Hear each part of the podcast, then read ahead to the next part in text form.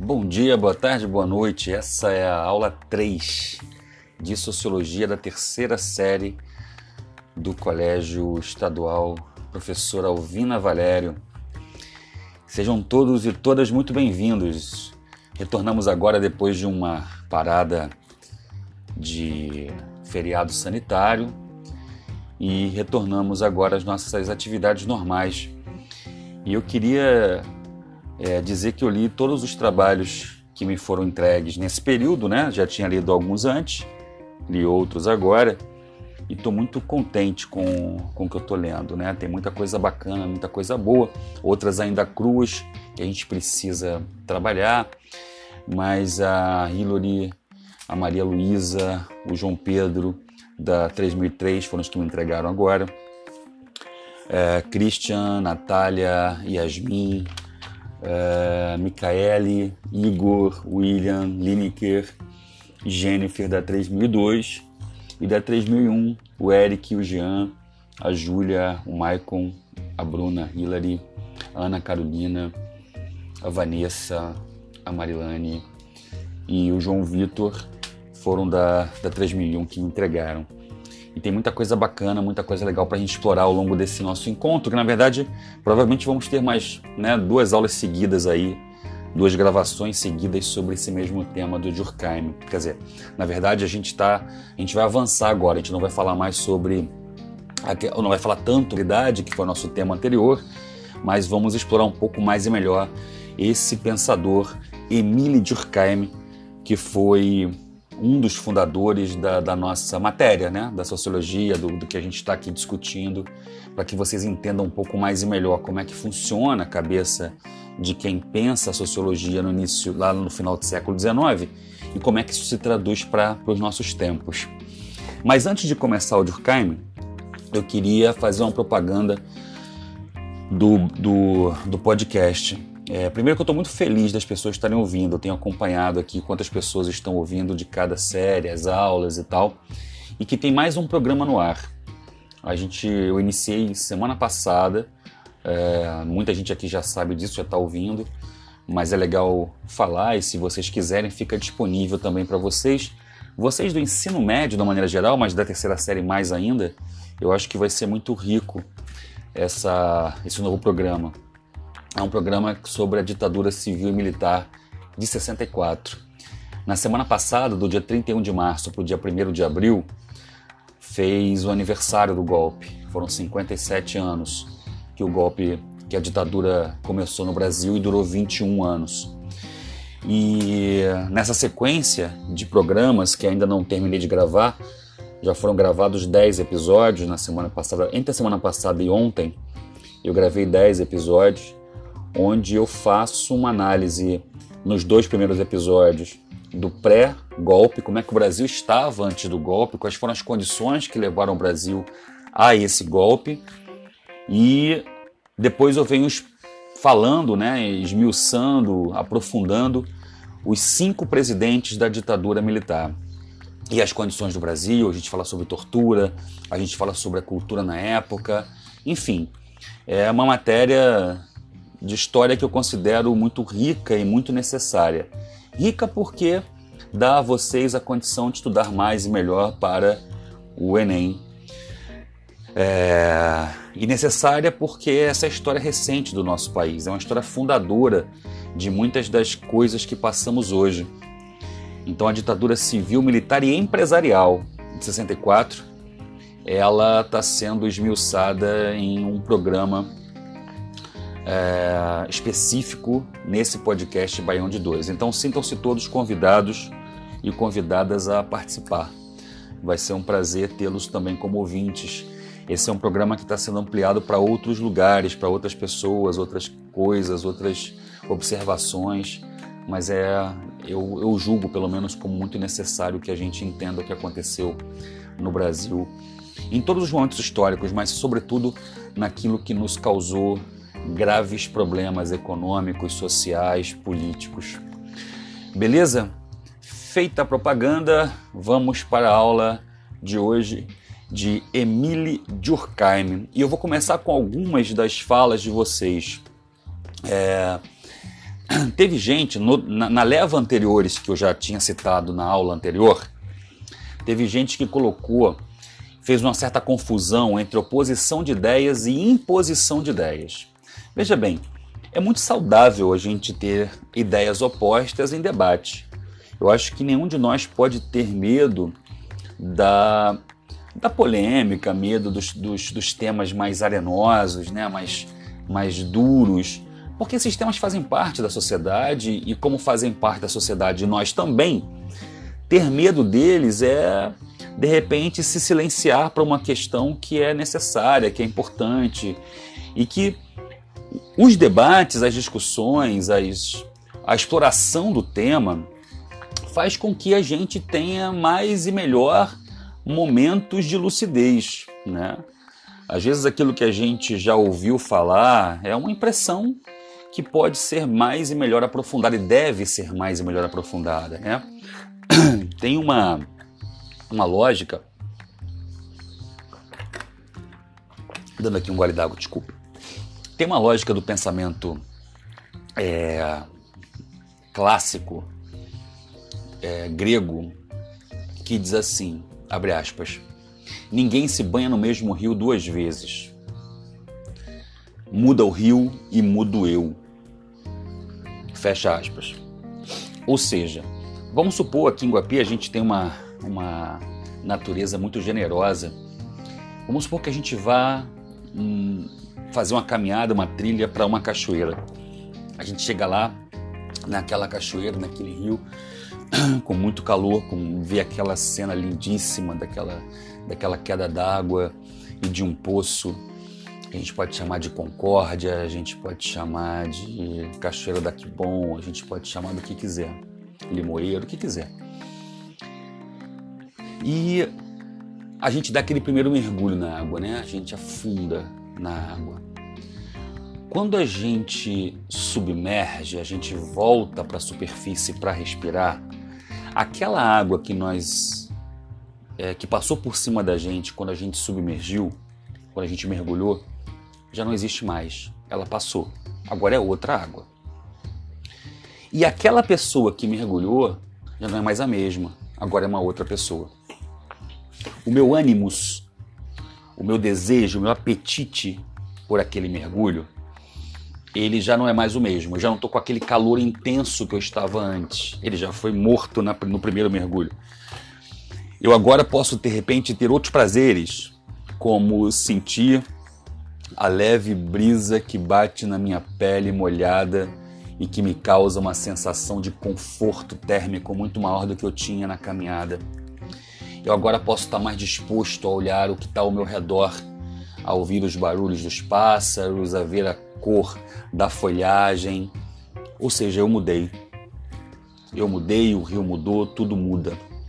Isso em filosofia se chama o eterno devir. D-E-V-I-R. Esse devir é o que nós passamos todos. Tudo muda. Nenhum de vocês é o mesmo de quando vocês tinham 15, 14, 13, 11, 10, 12. Aliás, se vocês forem os mesmos, procurem ajuda médica, porque é por ter algum problema aí que precisa ser visto pela saúde, certo? A gente pode chamar de debilidade mental. Não estou brincando não, dessa vez não estou brincando não. Pode ser alguma, alguma, algum atraso na minha compreensão de mundo. Pode ser, pode ser. Mas naturalmente nós temos uma uma mudança constante nos nossos nas nossas condições mentais, cerebrais, psíquicas, biológicas, todos mudamos, né? Todos envelhecemos, nossas células mudam. Ou seja, a mudança ela vai existir. Tudo é mudança, tudo é transformação na natureza e dentro de você. A questão é, se tudo muda, se tudo é mutável, o tempo todo, se tudo é rio que passa e tudo é mergulho nesse rio, ora, como que eu vou poder querer ter a ousadia, a pachorra de achar que a minha cabeça vai ser a mesma o tempo todo. Não, não vai. Não vai. Eu vou mudar. Como dizia Raul Seixas, eu prefiro ser uma metamorfose ambulante do que ter aquela velha opinião formada sobre tudo. Eu prefiro ser essa metamorfose ambulante do que ter aquela velha opinião formada sobre tudo. Sobre o que é o amor, sobre o que eu nem sei quem sou. Olha que bacana isso, olha que bonito. Então tudo muda. Agora, para que as coisas mudem e a gente as entenda, é importante que a gente não tenha medo de debatê-las, de encará-las, de aprofundá-las. Claro que, como estudantes que somos, eu e vocês, nós temos o dever de aprofundar esses temas mergulhando no conhecimento. Se ficarmos na superfície rala da opinião, já dissemos isso no outro encontro, é, corremos sério risco. Sério risco de não dar conta do todo, de ficarmos em papo de botequim, de ficarmos brincando de WhatsApp, de ficarmos brincando de, da, da, das imperfeições, que são muitas, das redes sociais, onde as coisas são ditas de maneiras genéricas, é, superficiais e muitas vezes tidas como verdade. A nossa função é explorar mais e melhor esses temas. Então, pegando uma primeira leva aí do que vocês falaram nos trabalhos, não tenham medo das oposições de ideias. Agora, dá medo sim, eu também, eu também as tenho, das imposições de ideias. O cara que quer te impor uma ideia como verdade absoluta, ele provavelmente ele está mal intencionado. Isso serve para qualquer área, da religião à escola, da família aos meus amigos, companheiros, namoradas, namorados. Então isso é um problema que a gente vai ter que aprender a lidar ao longo da vida, né? Uma outra coisa que vocês falaram que é bem legal da gente pensar é que vocês trouxeram uma, em algumas respostas uma coisa como que, que me fez lembrar de explicar para vocês dois conceitos: o conceito do cartesianismo e o conceito da dialética. O que, que é o conceito cartesiano? E vocês conhecem ele bem pra caramba, porque a escola ela é cartesiana desde é, as revoluções científicas, o iluminismo, depois a Revolução Francesa, estadunidense e inglesa. Desde o processo de, de aburguesação do conhecimento, desde as revoluções industriais, desde que a escola ela ganhou um, uma, uma, uma uma aspas utilidade é, para o mercado de trabalho, né, para a vida do trabalho, a gente tem, a gente foi, foi embalado por, pela filosofia de René Descartes. Na matemática, vocês conhecem isso como plano cartesiano. Só que o plano cartesiano da matemática também serve para qualquer outra área. O Descartes era realmente genial. Lembra, não significa dizer quando eu chamo alguém de genial, que essa pessoa é boa. Ou quando eu faço uma crítica que essa pessoa necessariamente ela é, ela é, é ruim, ela é perversa, ela, enfim. Na verdade, não, não estamos presos a essas amarras, por favor. O Descartes era genial porque ele era genial. Eu posso não concordar com ele, mas ele era uma figura absolutamente genial. E o que é o plano cartesiano na, na nossa vida? Não só na escola, mas na nossa vida. É quando eu tenho começo, meio e fim. É quando eu tenho aquela ideia do como queríamos comprovar. É quando eu tenho. Eu consigo colocar alguma coisa no campo da filosofia, no campo da sociologia, é, em testagem. Por exemplo, Descartes achava que o que era para ser científico não podia passar não podia ser nada abstrato. Então, por exemplo, ele, não, ele, ele se nega a analisar coisas abstratas como o amor, o ódio, Deus, porque essas coisas não passam por racionalização, não passam por coisas palpáveis, materiais, metrificáveis, medidas, portanto. Ele achava que aquilo que podia ser medido era aquilo que podia ser chamado de científico em algum momento. Então, para tudo eu vou ter gabarito. Olha a escola aí. Para tudo eu vou ter gabarito. Eu tenho um certo e um errado em tudo. E nós fomos educados com essa filosofia cartesiana. Nós fomos acostumados a entender que para tudo existe o certo e existe o errado. Né? E essa filosofia está presente em muitos aspectos, em todo, todo, todo o mecanismo de funcionamento da sociedade. Não só na escola, mas como na família, como na religião, como no meu grupo de amigos, como na pelada da rua. Né? Existe uma regra ali, existe um certo e errado, até onde eu posso. Né? Eu posso até dar um chega para lá no meu adversário, mas se eu der uma voadora no joelho dele, pode ser que o bicho pegue. Ou seja, eu tenho regras, eu tenho começo, meio e fim de regramentos cartesianos que me colocam numa régua do que é certo, do que é errado, do que, tá, do que é justo, do que é injusto. Beleza. E qual o contrário disso então? O contrário disso é a dialética. Um outro conceito que vocês têm que aprender. O que, que é a dialética? Então não tem o certo nem errado? Não, tem sim, calma. Só que não existe um gabarito. Por exemplo, vamos supor, eu vou pegar vocês que me entregaram o trabalho como referências, né, como exemplo. Vamos supor que a Natália ela venha com uma ideia que para ela é um gabarito, né? Vou chamar essa ideia da Natália de tese 1. E a Natália coloca essa ideia na mesa. Vamos lá, vamos pegar uma ideia concreta, para não ficar na abstração. Vamos supor que a Natália venha e defenda a pena de morte. Vou pegar um tema, reparem como eu estou pegando um tema que é concreto, é um tema contemporâneo, ou seja, é um tema do tempo de vocês, do nosso tempo, e é um tema polêmico ao mesmo tempo, certo? Aí a Natália vem e diz que bandido bom é bandido morto, tem que matar mesmo, porque o cara roubou, tem que cortar a mão, o cara estuprou, tem que cortar o pinto, o cara é, matou, tem que matar, tem que morrer, enfim. A Natália defende, uma Natália hipotética, defende essa tese. Beleza. Ela colocou essa tese na mesa, isso para ela é o gabarito, né?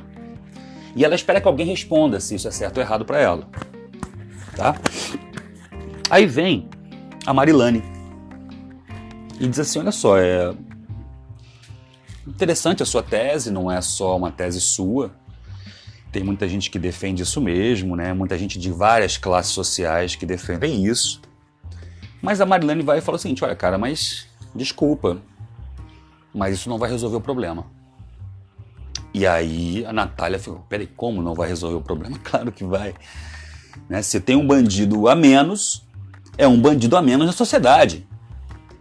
E aí a Marilane vai refutar dizendo o seguinte: pô, desculpa, Natália, mas no Brasil se mata desde sempre quem comete crime, quem é pobre cometendo crime. E nem por isso o crime acaba. Continua Marilane dizendo o seguinte: olha só.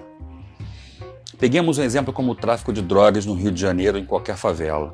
Tem um cara que comanda, tem os seus soldados, tem os seus gerentes. Se você mata o chefe daquele, daquele grupo, quem de fato manda na favela, o tráfico no dia seguinte acaba? A resposta vai ser não porque você vai ter uma peça de reposição. Alguém vai ocupar aquele espaço. Se eu mato o gerente, o tráfico acaba? Não. Se eu mato um soldado, o tráfico acaba? Não. Se eu mato um avião, o tráfico acaba? Não. E se eu mato todos, o tráfico acaba? Não. Porque no dia seguinte eu tenho uma peça de peças de reposição.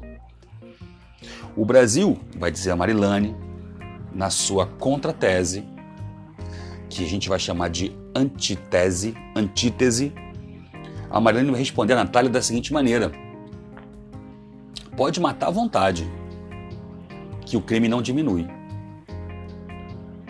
Então veja, nós temos a tese da Natália, nós temos a antítese da Marilane, e agora temos nós outros, todos os outros que estão ouvindo esse podcast. E nós vamos pensar sobre essas duas teses, a tese 1, a antítese 1. E a gente vai chegar a uma conclusão que a gente vai chamar de síntese. Olha como não tem gabarito. eu vou pegar algumas coisas que a Natália falou, vou pegar outras coisas que a Marilane falou. O fato é que, de alguma maneira, eu vou ter uma terceira ideia, que eu posso chamar de síntese, mas que essa síntese já vai se transformar na tese 2. Vamos imaginar que eu diga assim, não, peraí, mas para alguns crimes, vamos combinar, tem que ter tem que ter uma punição mais severa. Aí a gente pode pensar que, que, que punição severa é essa? Alguém pode vir para o papo, alguém diferente, alguém que não estava no papo. Vamos chamar de João Vitor. João Vitor pode dizer, é, cara, assim, de repente, olha, eu acho que se você mata uma pessoa, você acaba dando a ela um prêmio. Porque acabou, morreu, cara. Essa pessoa, se ela vai sofrer muito mais, ela vai pagar muito mais, se ela tiver como punição a perda da liberdade, vai dizer o João Vitor. Vai continuar o João Vitor. Pô, cara, quando eu fico de castigo em casa, eu fico louco. E olha que eu tô em casa. Eu tenho a geladeira ao meu alcance, eu tenho de repente um videogame ao meu alcance, meu celular ali ao meu alcance. Ou seja, eu não estou totalmente fechado para o mundo. Olha só, né? Então já tem uma outra possibilidade. E aí outra pessoa entra e dá uma outra ideia. Esse somatório de ideias, essa ideia fluida, essa ideia que passa como aquele rio que eu citei no começo, essa, essa lógica de não ter um gabarito, mas que a gente vai construindo junto no debate e no entendimento do que o outro está falando de forma respeitosa. Eu preciso ouvir, entender, pensar, depurar. Isso é dialética.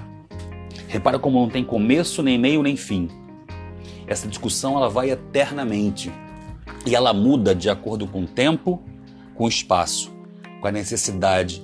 Ela muda como tudo muda. Então, nos trabalhos que vocês me fizeram pensar, quando eu li, quando eu corrigi, eu anotei isso para falar para vocês. Esses dois conceitos é importante que vocês tenham. O conceito do gabarito fechado, que é esse que nós fomos educados, é o conceito do que eu tenho como regramento para todos e, e, todas ao mesmo tempo. É, e, o, e um outro conceito que é o da dialética, onde as coisas são construídas no processo, onde se aprende a andar andando, onde se aprende a falar falando, onde se aprende a viver em sociedade vivendo. Beleza? Então essa é uma outra observação que eu queria falar para vocês antes da gente entrar na no Durkheim propriamente dito, mas para preparar um terreno que o Durkheim vai vai assentar as suas bases né? É na sociedade. E analisar a sociedade é muito complexo. Reparem, vocês, numa turma pequena, se a gente comparar o que vocês são em relação à sociedade, vocês são um pequeno átomo, um grão de areia num deserto. A sociedade é muito mais complexa e muito mais numerosa do que nós somos aqui nessa sala virtual. O fato é que vocês da 3001, 3002, 3003 vocês, ainda que numericamente pequenos, quase que insignificantes frente ao mundo, vocês são absolutamente complexos. Suas histórias, suas, suas heranças, suas tradições, suas famílias, seus ancestrais, suas culturas. Isso torna uma análise entre nós muito mais complexa.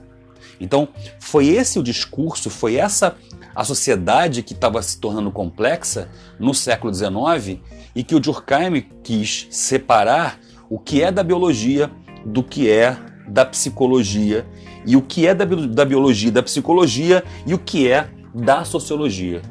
Foi nesse contexto que o Durkheim ele entra na nossa vida no final do século XIX. Ele é um cientificista.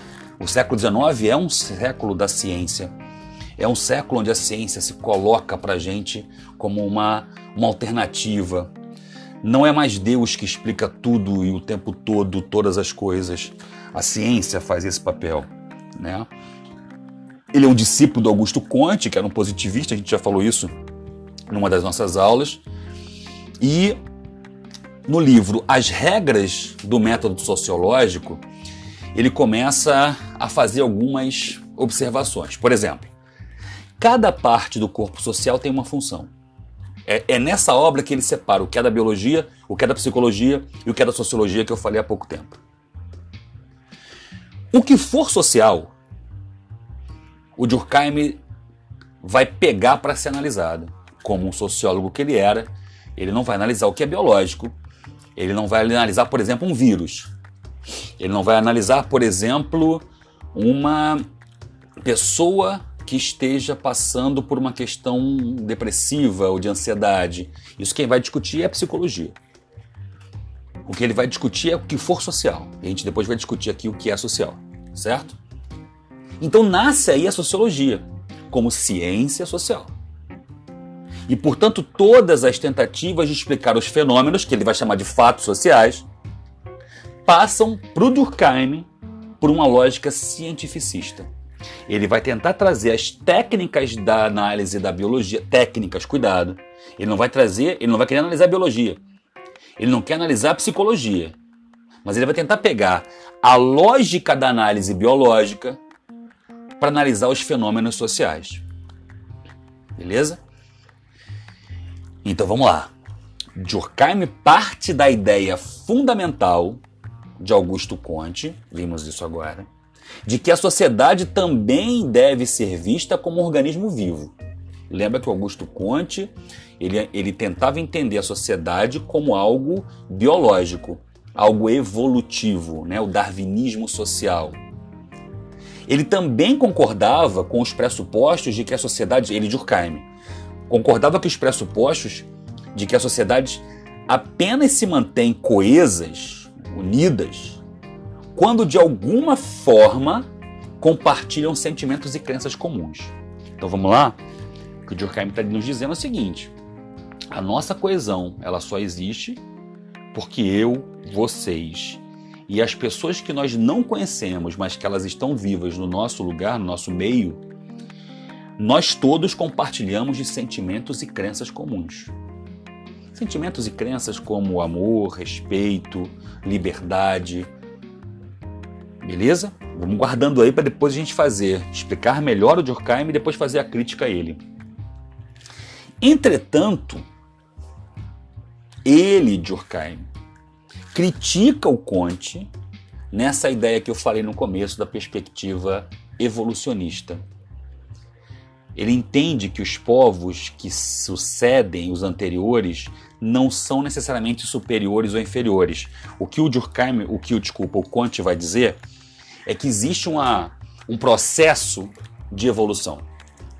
O anterior é sempre uh, inferior. O posterior, o que vem depois, é sempre superior. Então eu estou sempre em evolução, vai dizer o Conte, exatamente como na natureza. Aspas, onde só os aptos sobrevivem, onde só os mais inteligentes, os mais importantes, os mais biologicamente preparados, eles, eles, eles, eles sobrevivem. Na biologia, isso é verdade. Vamos dar um exemplo que a gente está vivendo agora, e esse exemplo é, infelizmente, nós tínhamos um vírus da Covid-19, uma cepa que deu origem a essa pandemia. Com a circulação de pessoas no mundo, é, no mundo não parou, sobretudo o nosso mundo, né?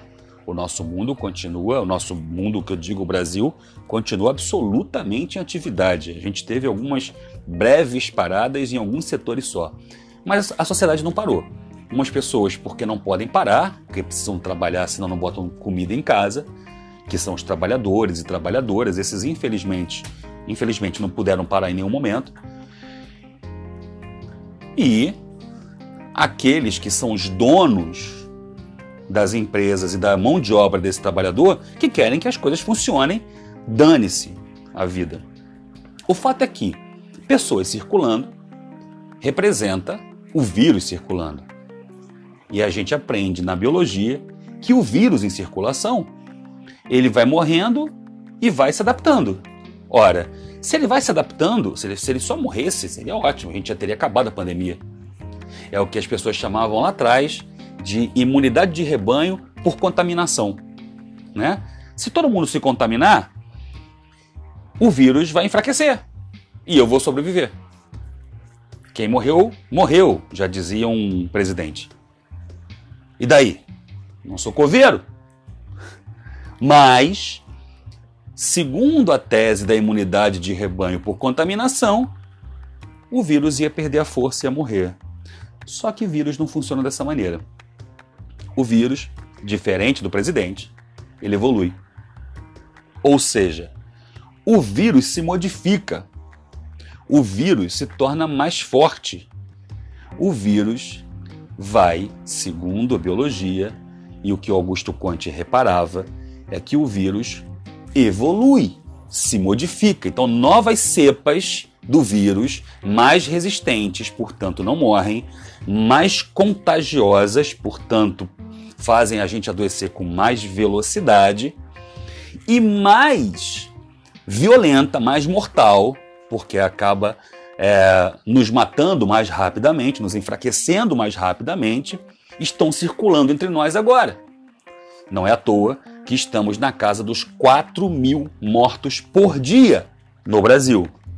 Eu vou repetir, senhoras e senhores, nós estamos na casa, para quem está alienado do planeta, nós estamos na casa de 4 mil mortos por dia nesse país.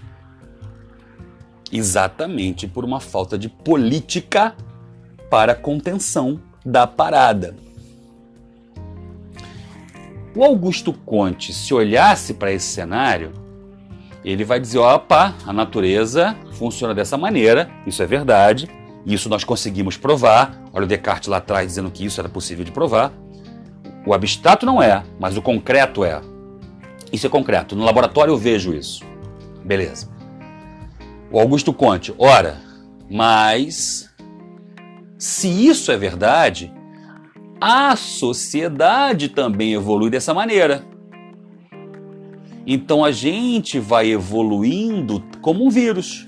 A gente evolui como uma gripe, a gente evolui como uma doença, a gente evolui como um animal.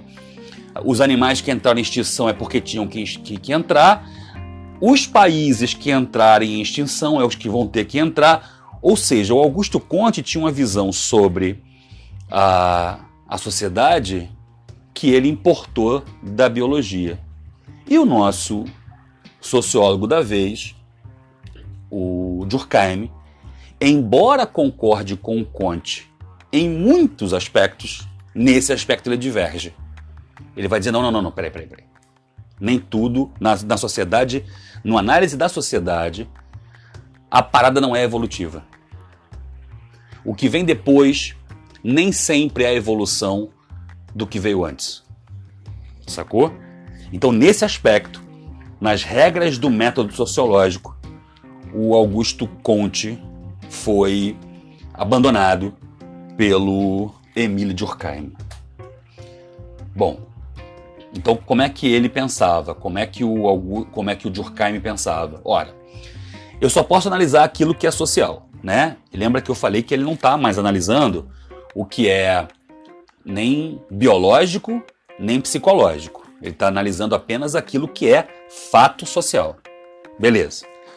Então, o que é um fato social para ele? Para o Durkheim. Ele vai dizer o seguinte: fato social são maneiras de agir, pensar e sentir, e que exercem força sobre os indivíduos. Então é uma maneira de pensar, de agir de sentir que exercem sobre nós algum tipo de força, algum tipo de influência. Vamos lá. O fato social para Durkheim tem que ser geral, ou seja, servir para tudo.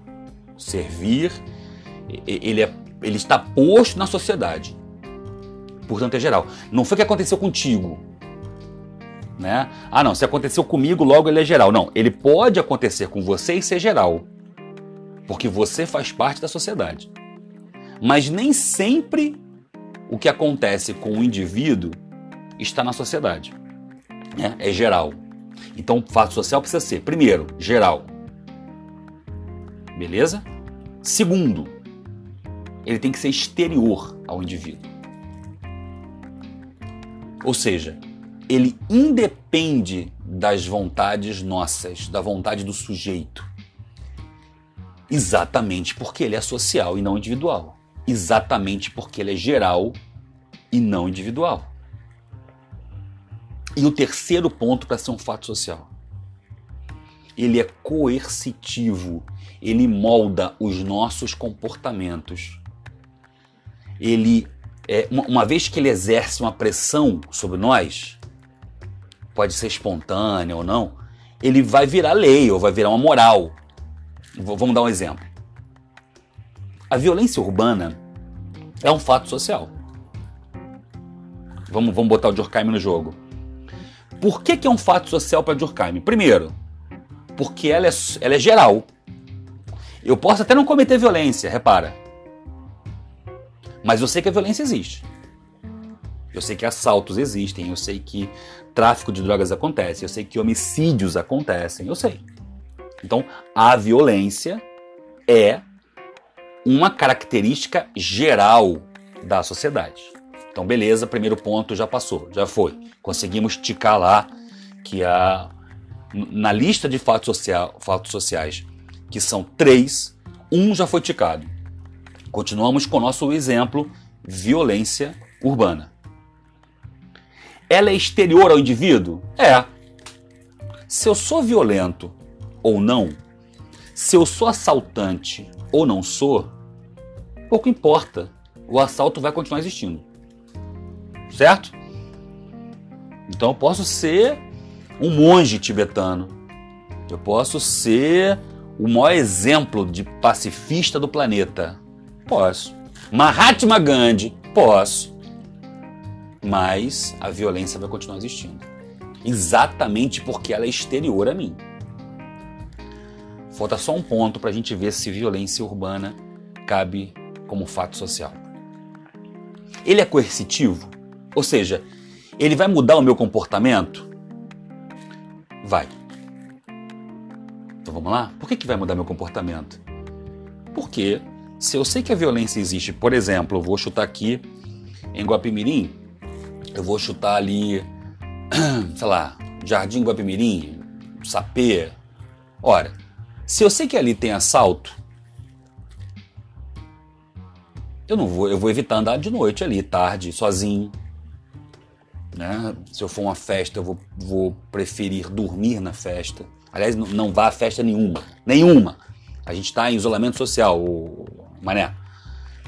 Mas, quando isso tudo acabar, que você puder ir a alguma festa, se, se o bairro seu tiver um perigo, você vai preferir dormir na casa que você foi à festa do que voltar para casa de madrugada. Ou seja, isso exerceu em você uma coerção, uma mudança de comportamento, uma mudança de atitude. Percebe?